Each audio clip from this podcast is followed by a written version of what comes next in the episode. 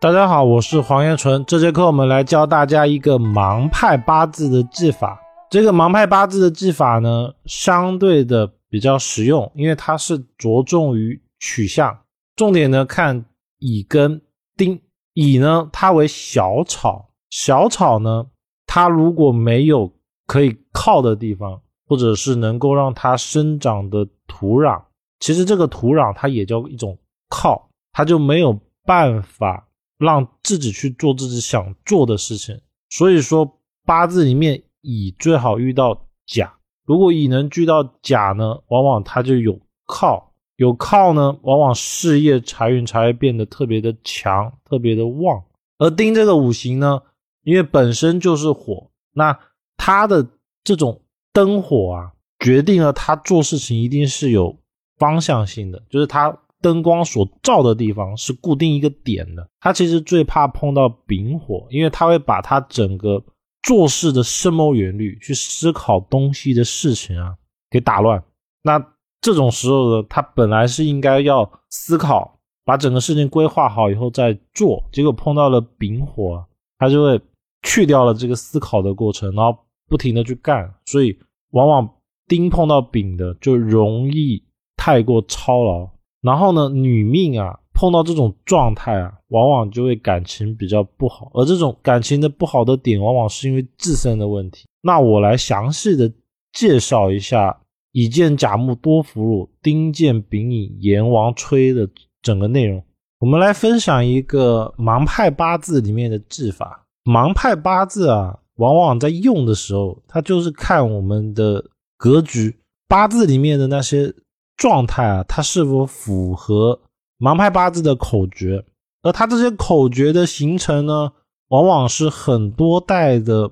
盲人老师通过了实践以后，反复的实践以后得出来的经验总结。那我们来看一下这个口诀是：乙见甲木多福禄，丁见丙寅阎王催。什么意思呢？乙木见到甲的时候，就像是小草藤蔓有了依靠，并且是属性相同，所以八字里面如果出现了乙见甲木的情况呢，命主大概率多福气，身体健康，寿命较长。而丁火见了通根的丙火，为丙火夺了丁的光芒，丙火太旺了，木生火。所以就会有一种快速燃烧自己的相，丙火耗的太重了，就容易身体不好、短寿、意外伤灾等等。我们来看一下这个案例。这个案例呢，命主为乙巳日男子，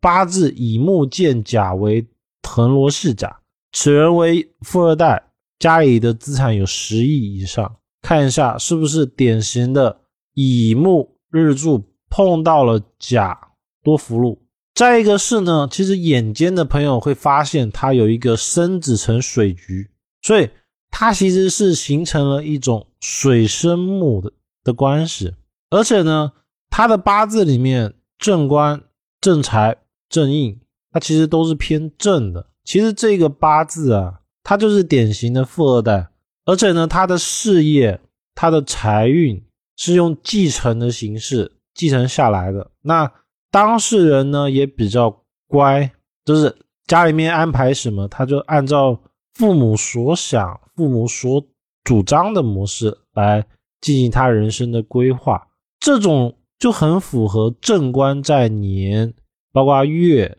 包括时上面。而且他这种正官两头挂，其实大概率他除了能够子承父业以外。他还能守成，就是说他们这个事业在他这一代断不掉，还有可能会传给到下一代。那要记得一件事哦，他这种帮扶，我们重点还要看他有没有被冲克掉啊，有没有被破坏掉啊。那这个八字它其实是没有的。记得我们在看的重点就是乙八字里面有乙这一个，它就需要甲的帮扶。如果乙这个它不是在日元的话就不算。根据我的经验呢，只要碰到这种组合的，哪怕家里不是富二代，他出社会也好，在家里面也好，父母或者兄弟姐妹一定是有人会支持他，帮扶他，往往做事情呢能够事半功倍。那这个八字呢，它其实有一点是比较不好的，就是他的夫妻宫有一个辰巳空亡，所以这个八字的第一段婚姻其实是不太理想的，也就是他找到的对象离婚特别容易离婚，聚少离多的一个象。那我们再来看一下第二个案例：此丁巳日女子劫财丙寅为丙夺丁光，劫财丙在年柱。第一个是总是男朋友被人抢走，没有结婚，又经常出现意外。二零一六年、二零一七年的时候出事，曾多次死里逃生。这个八字就是典型的木火特别旺的八字。当事人呢脾气比较不好，情绪管理差，这是因为木火的相太旺了，尤其是火相太旺，很多时候感情不好，更多的时候是因为他跟。配偶太过于火爆，吵架多。再一个呢，这个八字他木火一片，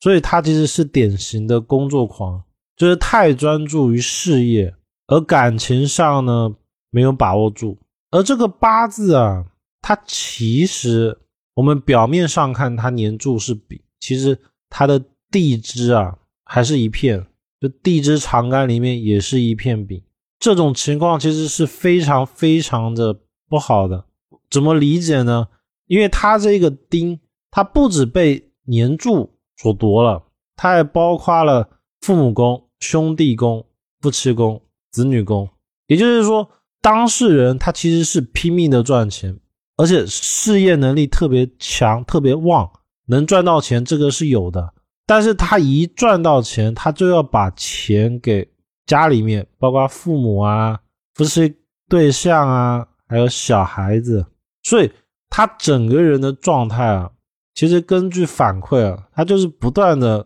拼命的工作，然后每天加班加点赚钱，赚到的钱呢，其实都不是他在花，而是他的家里面，他不止配偶跟小孩子花他的钱，他还包括他的父母，他每个月固定都要给他父母一笔钱，而且越要越多。就是有一种叫永无止境的感觉，所以这个八字他其实很怕大运或者是流年又碰到丙这个天干，如果再碰到的时候，往往是非挫折就会过来。所以为什么是二零一六年、二零一七年出事呢？就是因为二零一六年丙申年天干他又碰到了丙这个天干。根据当事人反馈呢，那一年一是莫名其妙的破财意外，二是他工作特别的认真，特别的努力，但是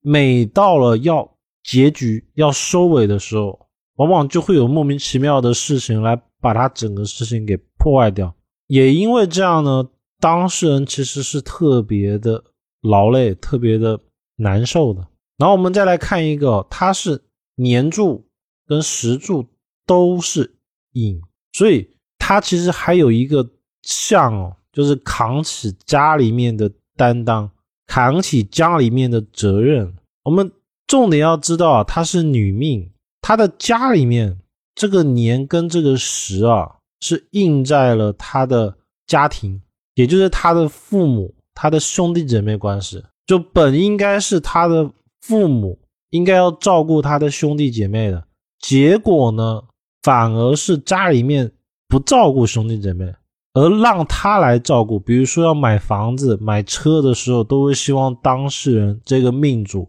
来付他兄弟的钱。所以他这这种就有这么一个相，也是因为实在是他太忙太累了，所以才没有结婚。如果他生完小孩，以这种组合，大概率他也要。负担起照顾整个家庭的状态，就是说，这个女命呢，从这个盘面上看，他婚后还是一样要不停的工作，而男的大概率还是会不断的一直花花他的钱，所以这就是丁健丙乙阎王催的一个相，特别的形象，就是不断的工作，不断的压榨自己，把自己的那种能量都耗损掉。然后只为了去成全成全这些丙所落到的宫位，那每个人不太一样，是因为这个命盘它是同时在年、时跟日都出现了，所以他才会有一种像就是